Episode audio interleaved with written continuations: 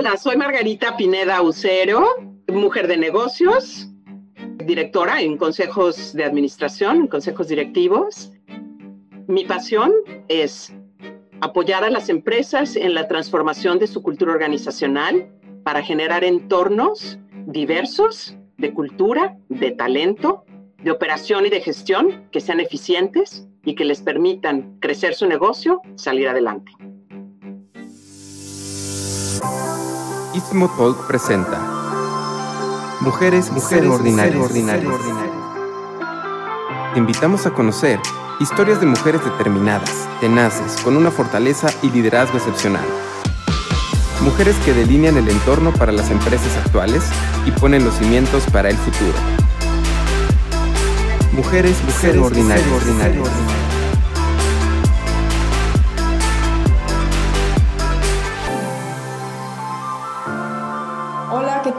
Soy Andrea Moreno, directora de contenidos en IPADE Business School.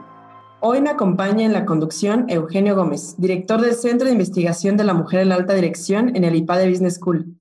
¿Qué tal, Eugenio? Bienvenido. Hola, Andrea. Muchas gracias por invitarme a participar en esta pues, temporada DISMO con este nombre tan interesante de Mujeres Ser Ordinarias. No, muchas gracias a ti, Eugenio. Este es pues el, la segunda, el segundo episodio que grabamos contigo y sin duda muy entusiasmadas de seguir dando, pues dando seguimiento a este tema. Hoy queremos dar la bienvenida a Margarita Pineda Ucero, una mujer con una carrera prominente que se define a sí misma como mujer ejecutiva, madre, esposa, hija, hermana, amiga y líder comunitaria. Margarita Pineda Ucero ayuda a transformar actualmente a las empresas en entornos de trabajo inclusivos. Estamos muy entusiasmados de, que sea parte de, pues, de esta temporada, ¿no? De Mujeres Extraordinarias. Margarita, bienvenida.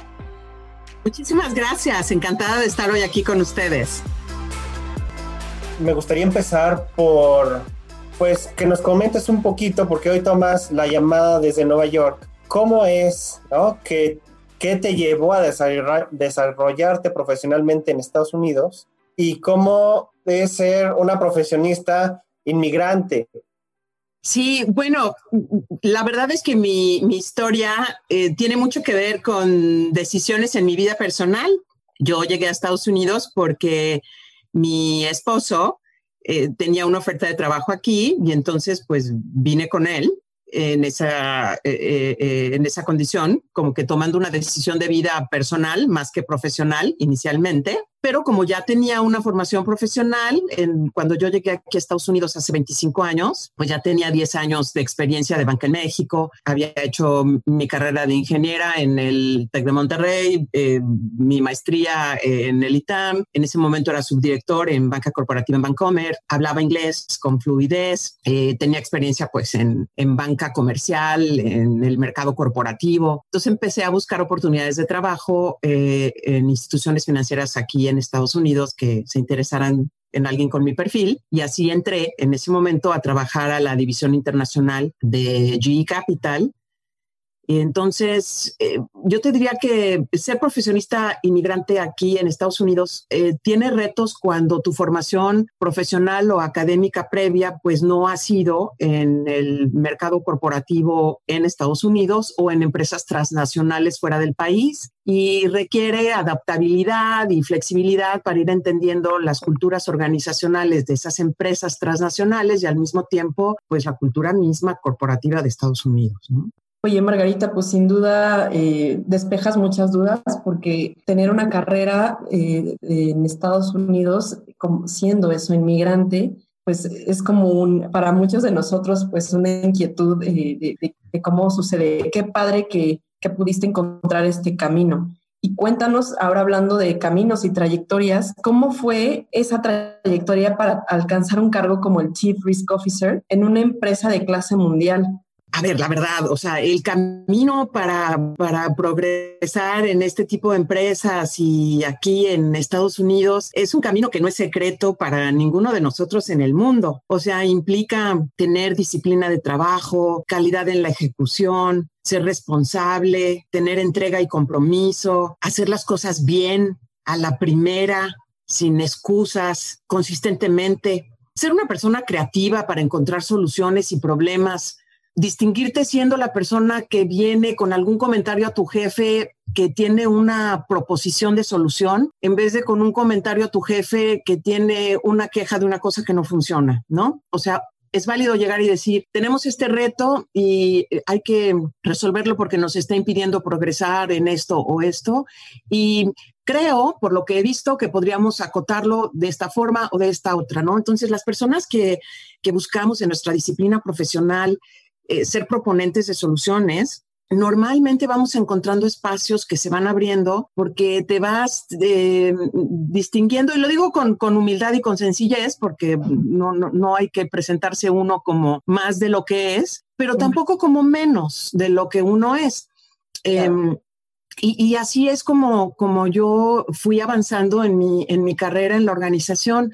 Eh, yo te diría que las cosas que me distinguieron consistentemente y son parte de mi, de mi hábito de vida son tener disciplina, eh, tener calidad en lo que hago y fijarme en los detalles, buscando siempre pues, soluciones en vez de problemas, ¿no? Por otro lado, llegar al, puesto de Chief Risk Officer fue algo que no será mm, exclusivo mío, sino que también nos pasa a muchos en el camino de, de las vidas corporativas. Es un poco una combinación de tu desempeño y las habilidades y hábitos que acabo de mencionar y también estar en el lugar adecuado, en el momento adecuado, en las condiciones adecuadas en las que la organización necesita a alguien como tú. Entonces ahí yo te diría que para las personas que creemos en Dios, pues pensamos que es como parte de la providencia de Dios, ¿no?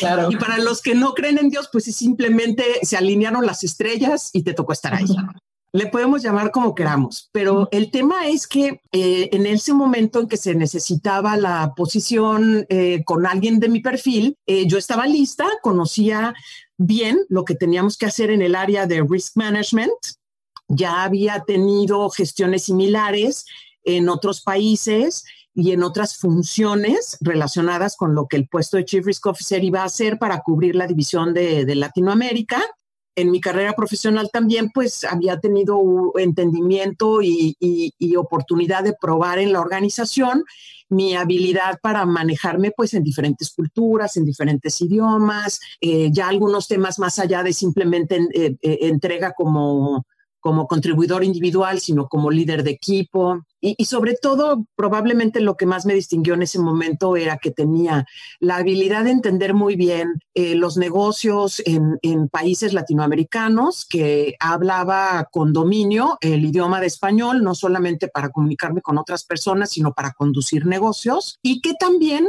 hablaba o hablo con dominio el, idioma inglés y podía presentar con fluidez los diferentes trazos estratégicos que íbamos a llevar a cabo, pues en nuestros comités internacionales aquí en Estados Unidos y, en otros lugares, pero especialmente aquí en Estados Unidos de una manera que la dirección de la empresa tenía designado que lo hiciéramos, ¿no? Entonces, eh, es esa habilidad como de comunicación en los dos espacios lo que, lo que me permitió poder llevar con fluidez una transformación muy profunda que hicimos eh, a lo largo de los años que estuve en, esa gestión. Eh, me preguntabas de los retos más difíciles. Pues los retos más difíciles yo creo que para hombre o mujer, ¿no? Cualquier persona que estemos en, en una posición de chief algo o, o, simplemente en una posición de liderazgo en las organizaciones, es que pues la historia no es sobre ti, tú eres un servidor eh, y, como tal un líder de otros que están encomendados eh, a, tu, a tu cargo, a tu dirección, a tu capacidad de motivarlos y de llevarlos ahí. Y al mismo tiempo, la empresa y sus em, eh, líderes arriba de ti están confiando en que tengas la, la, la habilidad y la capacidad de llevar eso a cabo. Entonces, hay cosas personales que se vuelven un segundo lugar, a veces incluso tu familia o tus seres queridos, porque primero está una necesidad de servicio mucho más amplia para grupos de personas que están pues encomendados en, la gestión. Entonces, los retos más difíciles que yo te diría que enfrenté a nivel personal, pues fueron tener que prescindir de cantidad de tiempo con, con mi familia o con mis personas cercanas Y los retos más difíciles en términos profesionales en ese momento es que era una transformación muy compleja del negocio para alcanzar eh, niveles satisfactorios que nos permitieran cumplir con reglamentación adicional a la que en ese momento eh, tenía la empresa por razones de regulación adicional en los sistemas eh, financieros aquí en Estados Unidos por parte del Federal Reserve. Entonces era algo que nunca se había hecho antes. Eh, fue algo nuevo que, como ustedes recordarán, pues pasó después de la crisis del 2008 y 2009, la nueva regulación que implicó transformaciones profundas para muchas instituciones financieras. Entonces me encantó porque escribimos historia, pero fue retador porque no había referencias múltiples, sino que había que ser creativo, este líder y pues lanzarse con valentía. Me llama mucho la atención cómo enseguida viene a tu mente como primer reto de un líder, pues aquel de dirigir a las personas y todo lo que eso implica. Y por pláticas que, que, ya hemos tenido. Yo sé que tú además no estás preocupada solo por el desarrollo de las personas en lo profesional, digamos, eh, por sacar lo mejor de ellas en, en, en, el trabajo, que seguramente lo haces, pero también te preocupa pues el desarrollo en general de las personas que, que han estado a tu cargo y sobre todo hemos platicado de las mujeres, ¿no? Y, uh -huh. y, y en ese sentido, me parece que tú eh, has tenido ideas muy buenas acerca de cómo desarrollar a las mujeres y, y en, en, tu posición que llegaste a tener ahí en G, etcétera, eh, pues llegaste a hacer varias cosas en ese sentido, ¿no? En, en, términos del desarrollo de las personas y sobre todo de las mujeres. ¿Nos puedes compartir algo de esto? Sí, claro, Eugenio, gracias. Bueno, pues me tocas en mi, en mi mero punto de pasión, ¿no? Eh, como mujer yo misma, pues obviamente eh, siempre eh, veo a otras mujeres en la organización y a veces me veo en ellas cuando yo estaba en ese punto de, de, de mi desarrollo profesional. Y la verdad es que eh, para ser muy francos todos, pues ya sabemos que las organizaciones no están diseñadas hoy en día para que las personas tengamos necesariamente eh, horarios flexibles o múltiples espacios de trabajo. Yo creo que esto del COVID-19 vino a acelerar ciertas, eh, ciertos formatos viables de ejecución que antes de ello no eran percibidos como realidades muy claras para trabajar, o sea, trabajar desde tu casa, estar conectados como estamos conectados nosotros ahora para esta charla, etcétera, ¿no?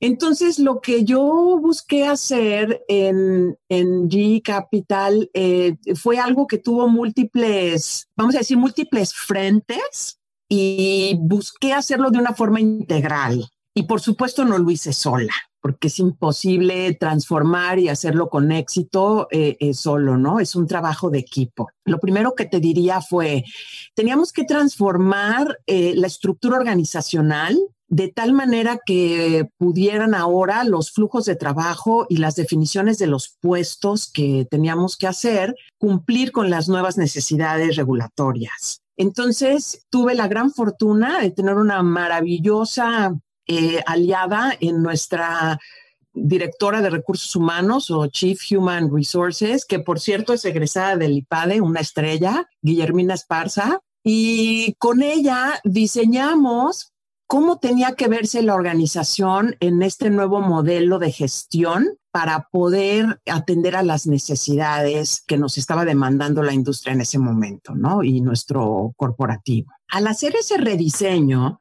nos dimos cuenta que varios de los puestos no requerían una persona en la oficina necesariamente, sino que lo que requerían era logros por objetivos, a veces requerían personas que tuvieran mucha eh, inteligencia institucional o que tuvieran cierto dominio de una habilidad específica que a lo mejor eh, no había sido evidente en la definición de ese puesto en su versión anterior.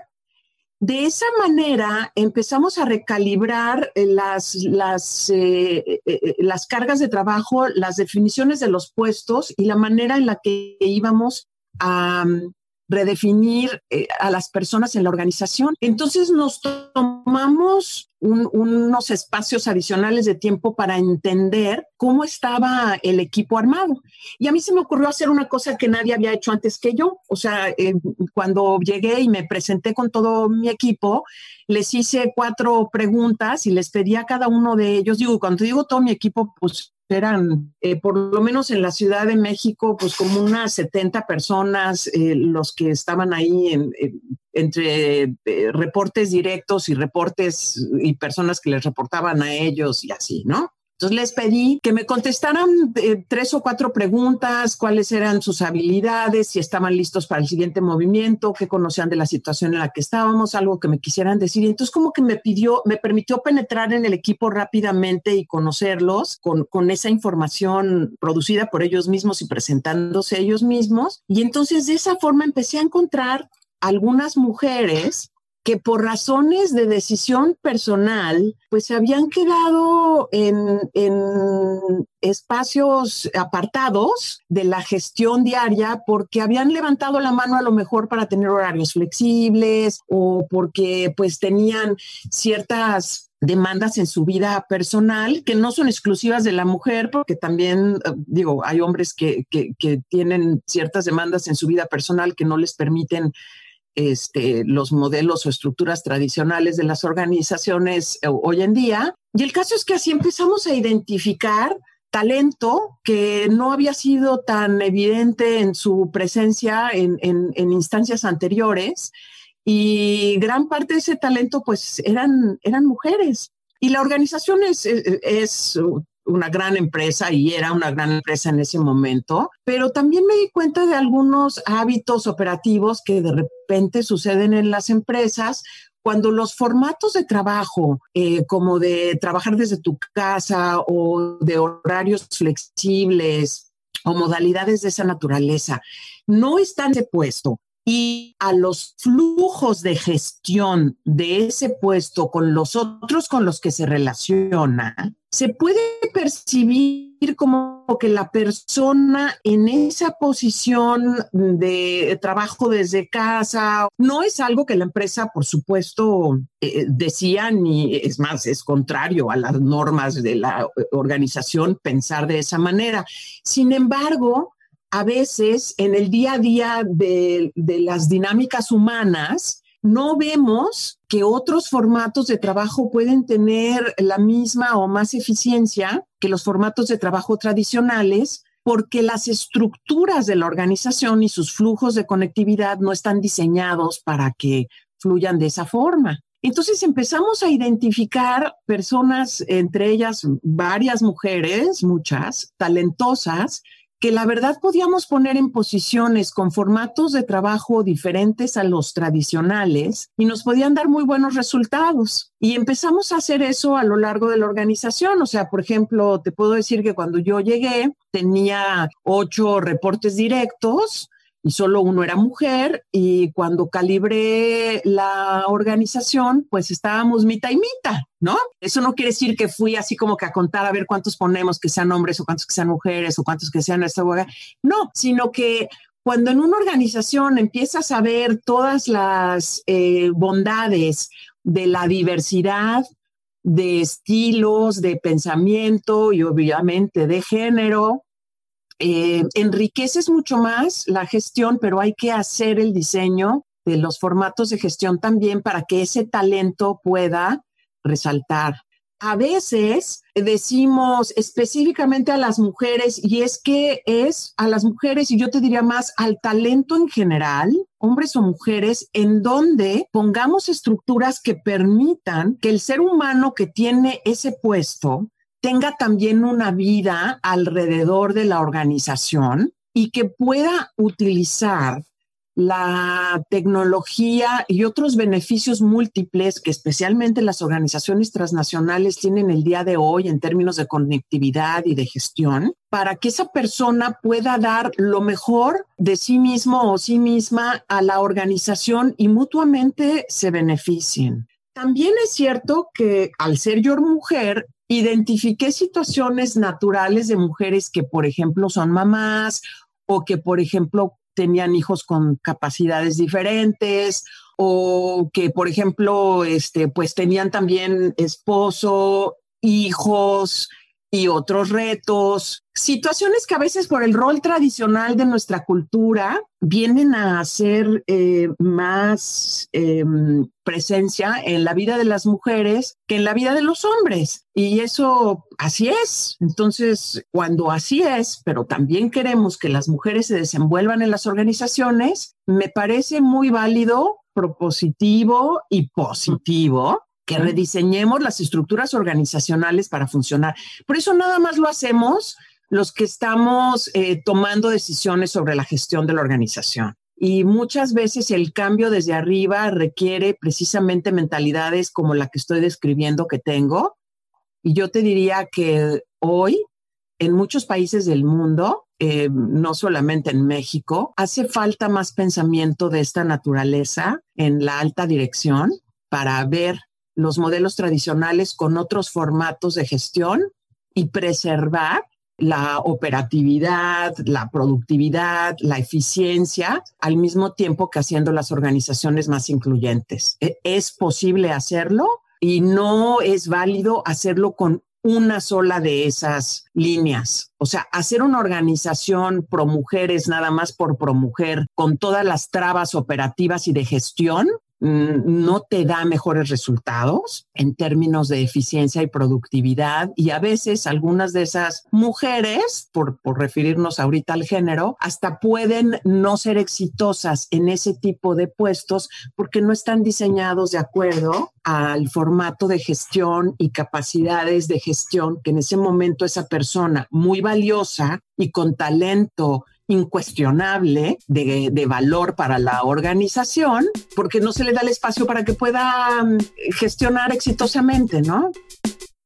Las mujeres directoras aportan valor para mejorar la cultura, el ambiente laboral y el desempeño de los líderes en las empresas.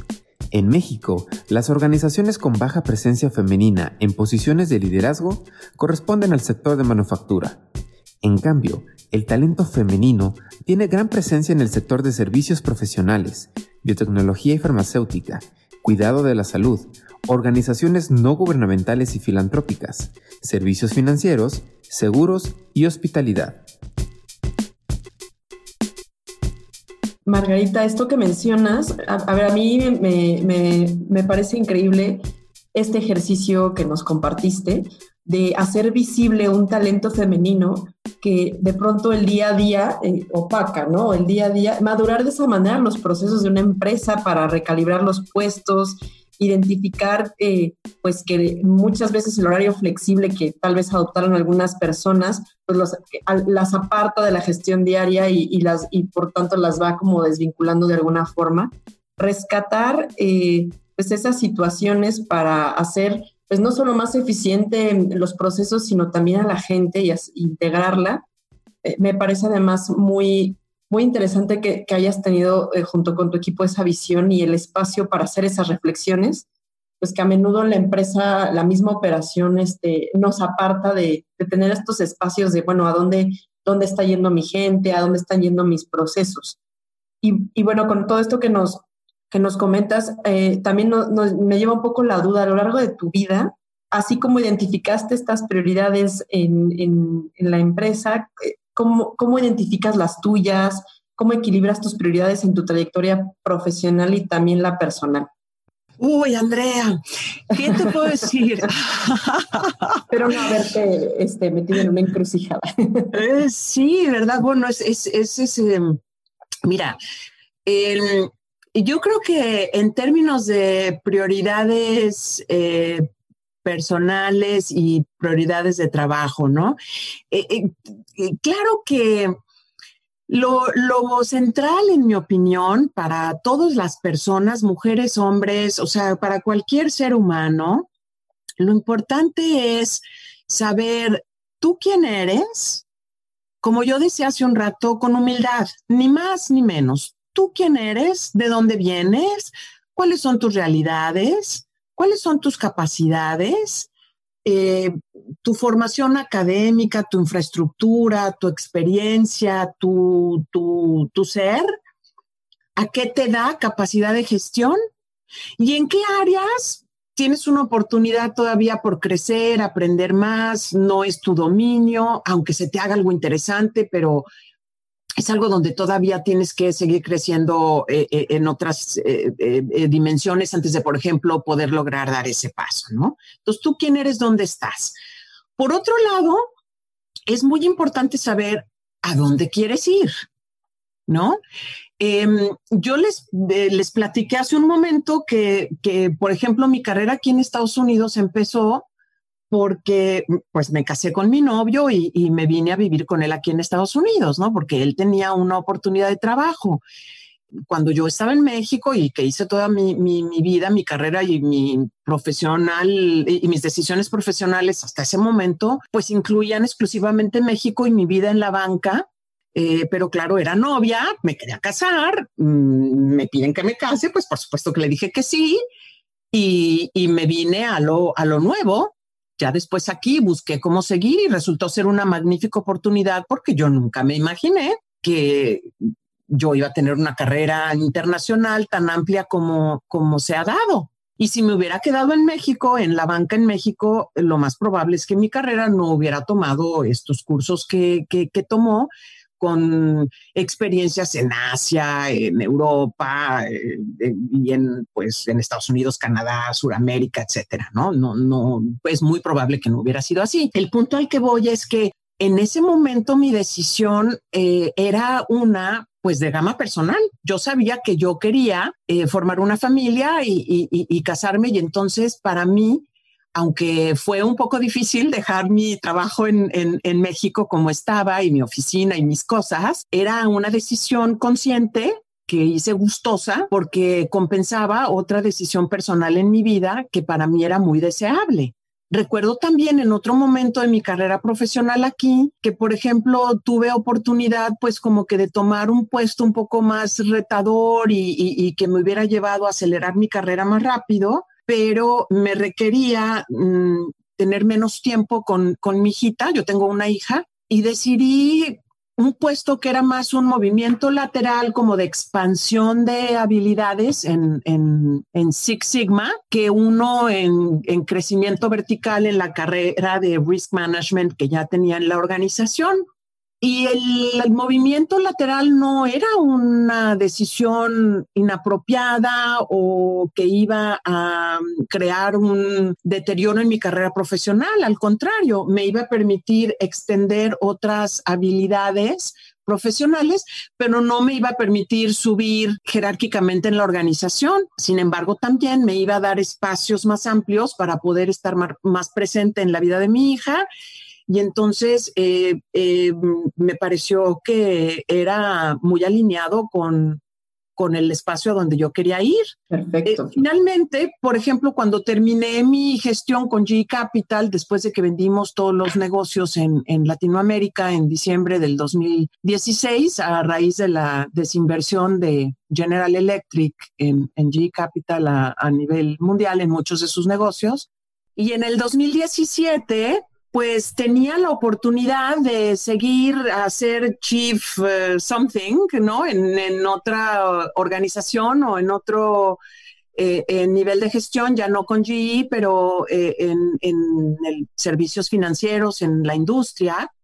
Y sin embargo, vi la necesidad a nivel personal de recalibrar mis energías, mi persona, mi relación eh, con mi familia, quería tener más cantidad de tiempo con ellos. La calidad de tiempo siempre la hemos cuidado y la hemos buscado para seguir unidos, pero la cantidad de tiempo pues se vuelve limitada cuando estás en puestos tan demandantes como los de eh, Chief Risk Officer o Chief Something, ¿no?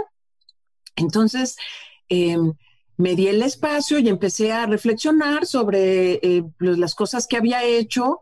Y, por ejemplo, fue cuando pensé que esta experiencia organizacional que había tenido con em, eh, mujeres y hombres, pero reorganizando eh, mi equipo, podía tal vez extenderse para hacerlo como una práctica en otros espacios de negocio también, aprovechando mi formación de, de Six Sigma, ¿no? De, de, business management, de risk management, etcétera.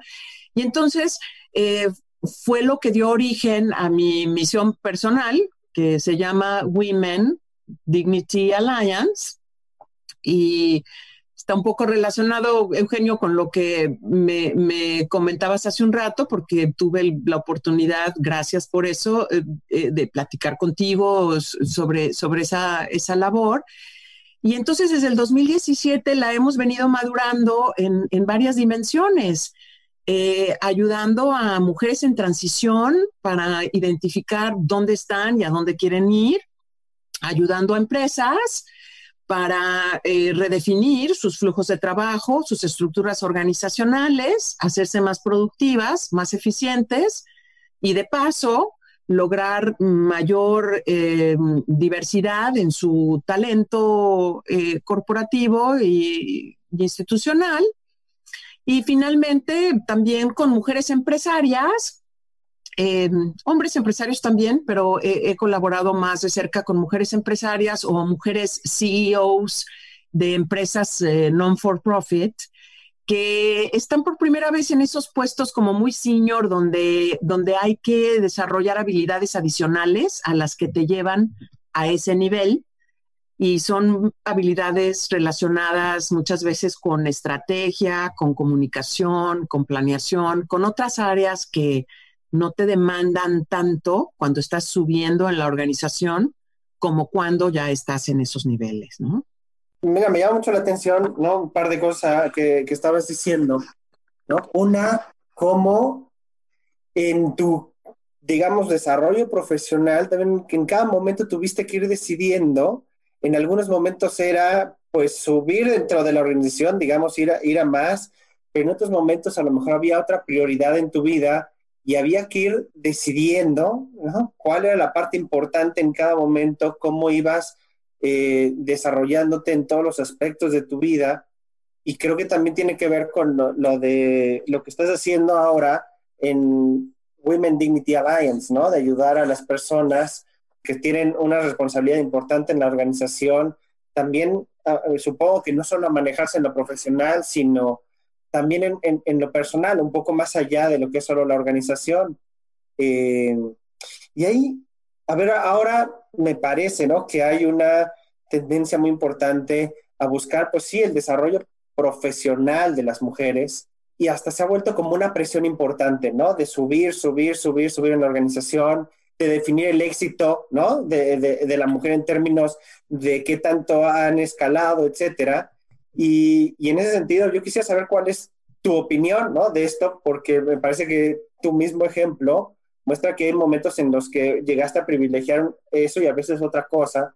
¿Tú crees que toda la mujer debe de buscar, ¿no? Esa alta dirección como su forma de desarrollo personal? ¿O cómo definirías ese desarrollo de la mujer o el éxito de la mujer? Muy profundo lo, lo, que estás tocando, e, Eugenio, como siempre eh, que te distingue tu, tu, pensamiento profundo, como me encanta platicar contigo. Mira, voy a, voy a abarcar tu pensamiento en, en, dos ideas que, que, que creo que son muy válidas resaltar en este momento. Por un lado, estamos hablando de la realidad en las organizaciones en la que desafortunadamente mujeres con capacidad y talento sufren situaciones de discriminación por percepciones externas a ellas o por eh, falta de formación que se le podría dar a ella como ejecutivo para poder calibrar elementos de su vida personal, profesional y seguirse destacando. La discriminación es una realidad triste en la naturaleza humana, tanto en las organizaciones como en muchos otros entornos que, hoy obviamente vemos en las noticias y en todas partes, ¿no? Cuando una mujer está avanzando profesionalmente y se ve detenida por discriminación, por injusticias, por falta de oportunidades, porque la organización y su cultura no la recibieron como talento diverso con capacidad de desarrollo, tú podrías hablar de que esa mujer tiene derecho a sentirse frustrada porque el entorno no le está permitiendo ser exitosa. Y voy a decir exitosa así como entre comillas, ¿no? Porque creo que tiene mucho éxito a veces simplemente levantar la mano y hacer notar cosas que no debieran de ser en una organización y tiene mucho éxito que la organización las reconozca y las transforme en oportunidades para todo el talento que está en la empresa. Entonces, ese es como un panorama y una realidad, y de ahí podemos tener una conversación más profunda para disectar, vamos a decir, todos los eh, eh, este, vertientes alrededor de esa temática.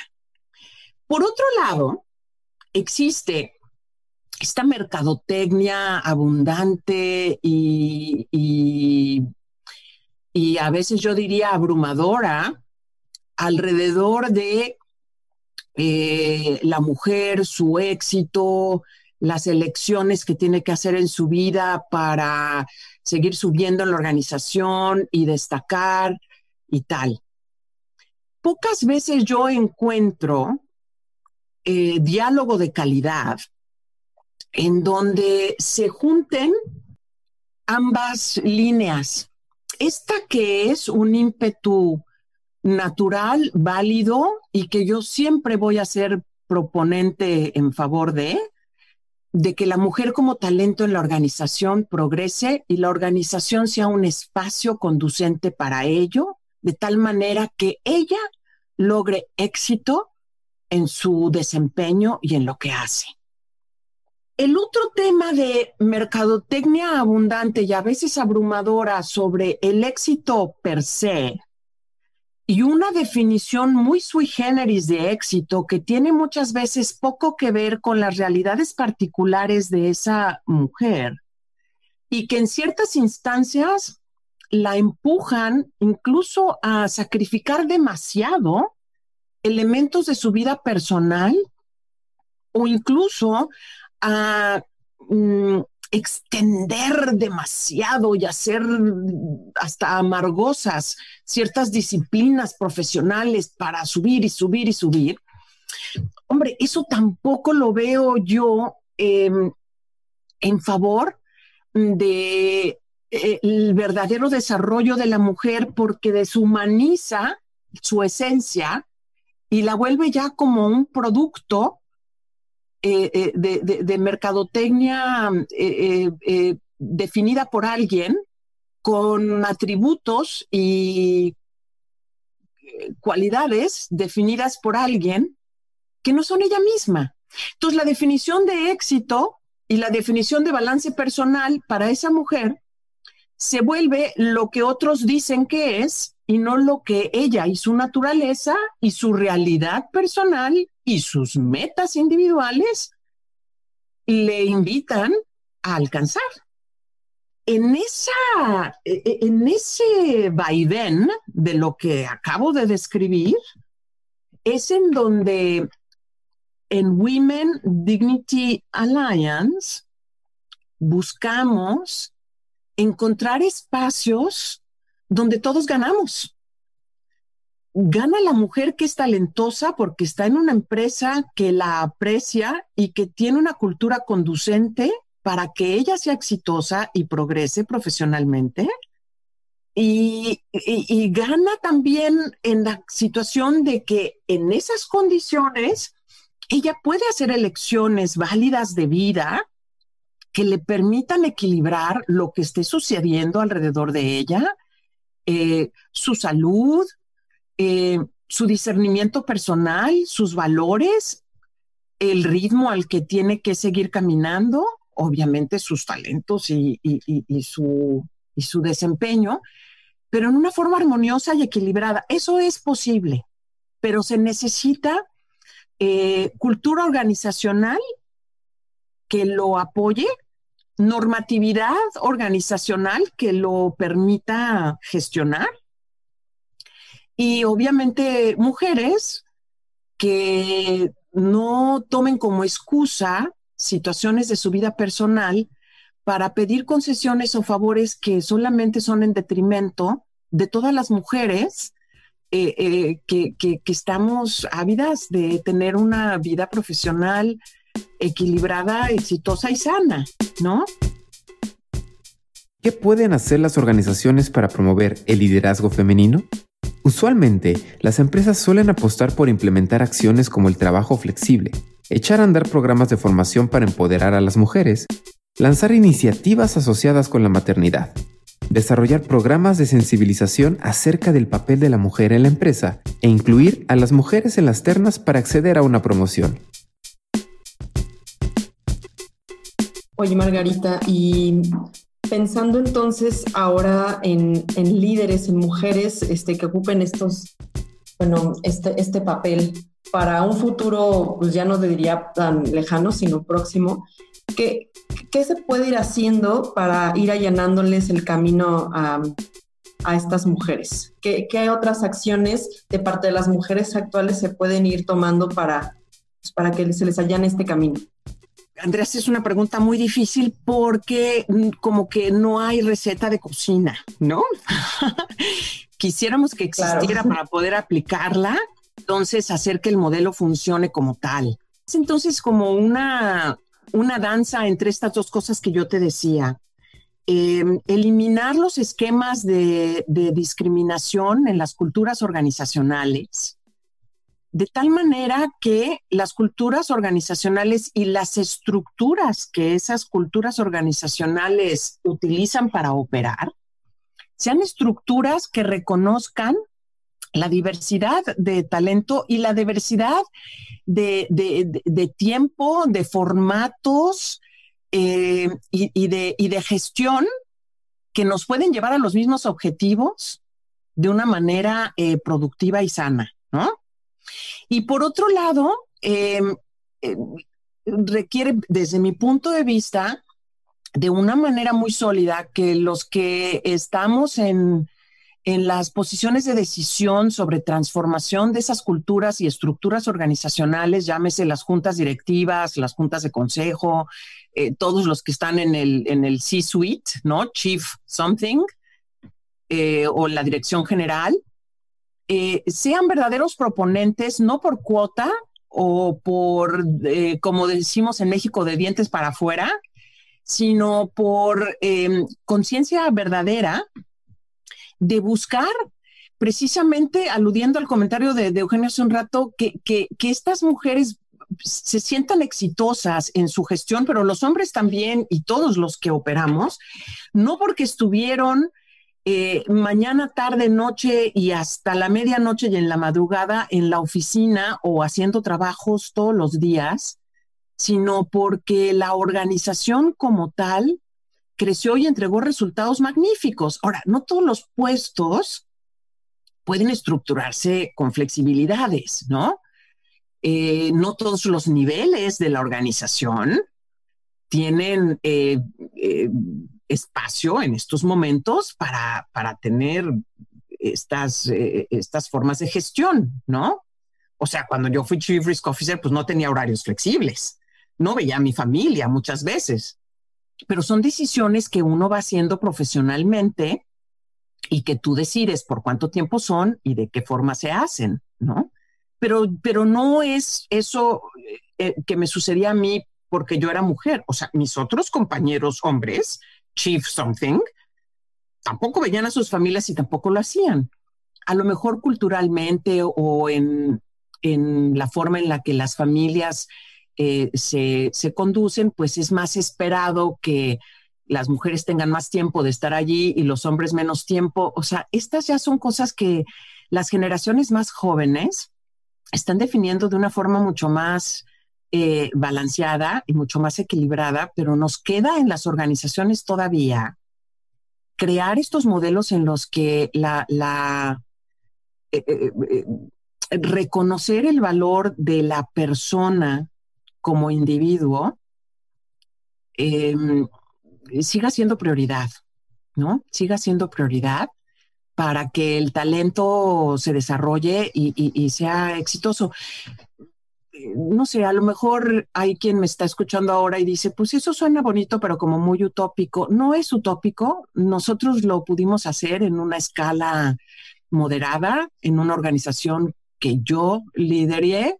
Lo hice en mi equipo con una excelente eh, líder de recursos humanos, que fue eh, mi compañera en pensamiento, en diseño y en gestión, y también con un excelente equipo de, directores de primer nivel, hombres y mujeres, proponentes de lo que estoy platicando, ¿no? Entonces, es posible, pero se necesita un equipo, se necesita una mentalidad, se necesita una cultura.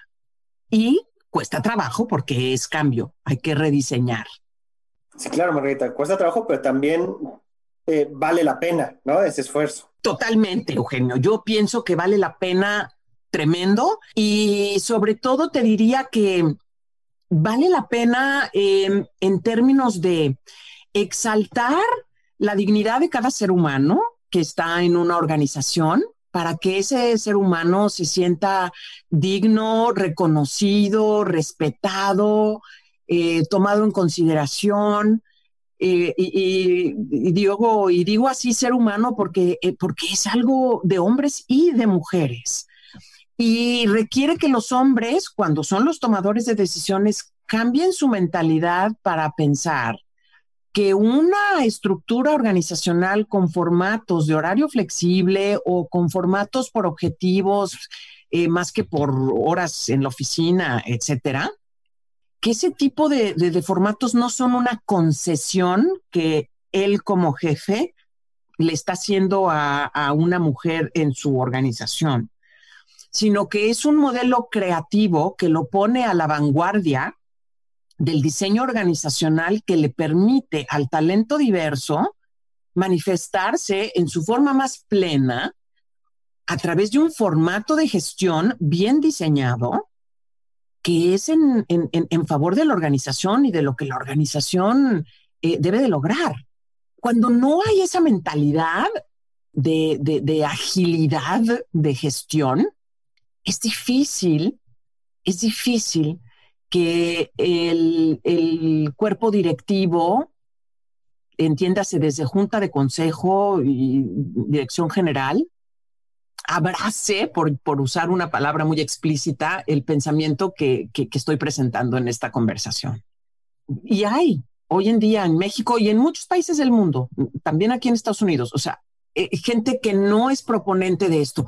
Y hay también los proponentes de, de, la mercadotecnia abrumadora de las mujeres tienen que ser este, y subir en las organizaciones que hablaba yo también hace un rato, es como receta de cocina. Tienen que subir, pero no vamos a cambiar nada, no vamos a agilizar nada, no vamos, o sea, casi, casi se tiene que volver en un ente neutro que, que, gestione bajo las reglas de la organización y su aspecto humano, su identidad eh, femenina o masculina o de hombre o de mujer de familia o de hijo o de hija o de amigo o de hermana o de líder de comunidad, se tiene que neutralizar y, y quitar de aquí porque lo único que vale y prevalece son las reglas rígidas de la organización. Esa mentalidad no es sostenible, existe todavía, pero no es sostenible para tener en la organización talento valioso. Ese tipo de empresas normalmente acaban teniendo a las personas que no encuentran trabajo en otros lugares, que no eh, son ávidos a la transformación, al cambio, a la innovación, al crecimiento, y eventualmente son empresas que se deterioran Unas se tardan más que otras, pero normalmente eso es lo que les pasa. El liderazgo complementario alude a espacios de trabajo donde los puestos directivos están integrados 50% mujeres y 50% hombres. En un estudio realizado por Great Place to Work y el Centro de Investigación de la Mujer en la alta dirección del IPADE Business School, se encontró que las organizaciones con liderazgo complementario y con alta presencia de mujeres en los puestos de toma de decisiones hay mayor credibilidad, respeto e imparcialidad en los equipos de trabajo a mí me, encanta de fondo cómo pues el trabajo que hace la organización que has fundado, Women Dignity Alliance, y pues está empapado, ¿no? De, este pensamiento que tienes que va al fondo de lo que es realmente la persona, ¿no? Eh, que habla del tema, eso, de dignidad, eh, desde un punto de vista profundo, ¿no? De, de reconocer qué es una persona y cómo se desarrolla de fondo. Y creo que eso es, eso es importantísimo y por eso, pues lo que mencionabas hace, hace un rato, ¿no? De cómo se disfrutan estas conversaciones donde se va al fondo, ¿no? A, realmente hablar de, de temas eh, profundos. Eh, y entonces, pues yo te agradecería mucho que, que hayas platicado con nosotros y que nos hayas comentado todo esto acerca de esta visión que tienes de, del desarrollo de las personas eh, y de lo que necesitan hacer las organizaciones para fomentar este desarrollo. Ay, Eugenio, pues no, gracias a ustedes por la oportunidad. Yo creo que em, eh, eh, digo, yo tengo eh, en estos momentos la oportunidad de estar en, un par de, juntas de consejo y, obviamente siempre estoy abierta a, otras más, porque creo que es desde ahí, en ese diálogo, en la estrategia del negocio y en las conversaciones con el grupo que toma las decisiones sobre la dirección eh, de la empresa, eh, tanto estratégica como operativa y en su gestión general de, riesgos y su cultura organizacional, donde podemos llevar a cabo esta mm, transformación de la sociedad para el bien de todos, hombres y mujeres juntos para el bien de todos. Margarita, yo también te agradezco muchísimo. Personalmente fue súper interesante escucharte y siempre muy inspirador. Y pues en ISMO siempre nos gusta mucho compartir este tipo de historias eh, a, la audiencia le, inspira, le mueve y, te agradecemos mucho que nos hayas acompañado. Y pues nos gustaría mucho seguir en contacto contigo. No sé si nos pudieras compartir tus redes sociales eh, o la página donde podemos seguir toda la información eh, que nos estuviste comentando en Women Dignity Alliance. Sí, bueno, es en, en mi página de internet que se llama Women Dignity Alliance.com Ahí tiene, de hecho, un espacio donde em, te puedes inscribir a, un, eh, a nuestro newsletter que enviamos eh, eh, eventualmente, donde trae noticias de lo que estamos haciendo. También en LinkedIn eh, bueno, pues estoy, estoy yo y pueden seguir mis, mis comentarios, mis publicaciones que normalmente hablan sobre las diferentes iniciativas que estemos llevando a cabo o algunos de los proyectos que esté haciendo. También Women Dignity Alliance tiene una página o un espacio en, en, LinkedIn, entonces ahí también publicamos eh, ideas o eh, pequeños pensamientos sobre lo que, lo que hacemos y lo que estamos llevando a cabo. Em, esa es la actividad en general. Muchísimas gracias, pues sin duda te, seguimos entonces. Eugenio, también te agradecemos muchísimo este, acompañarnos en este segundo episodio de, Mujeres Ser Ordinarias. Ha sido todo un gusto eh, poder conducir contigo. No, un gusto. Qué, qué padre tener este tipo de conversaciones. Muchas gracias. Pues también gracias a todos ustedes, a nuestra audiencia. Continúen con la temporada que vienen también historias muy interesantes y los invitamos a seguirnos en nuestras redes sociales, arroba revistaísmo en Facebook, en Twitter, en LinkedIn y también en Instagram. Muchas gracias.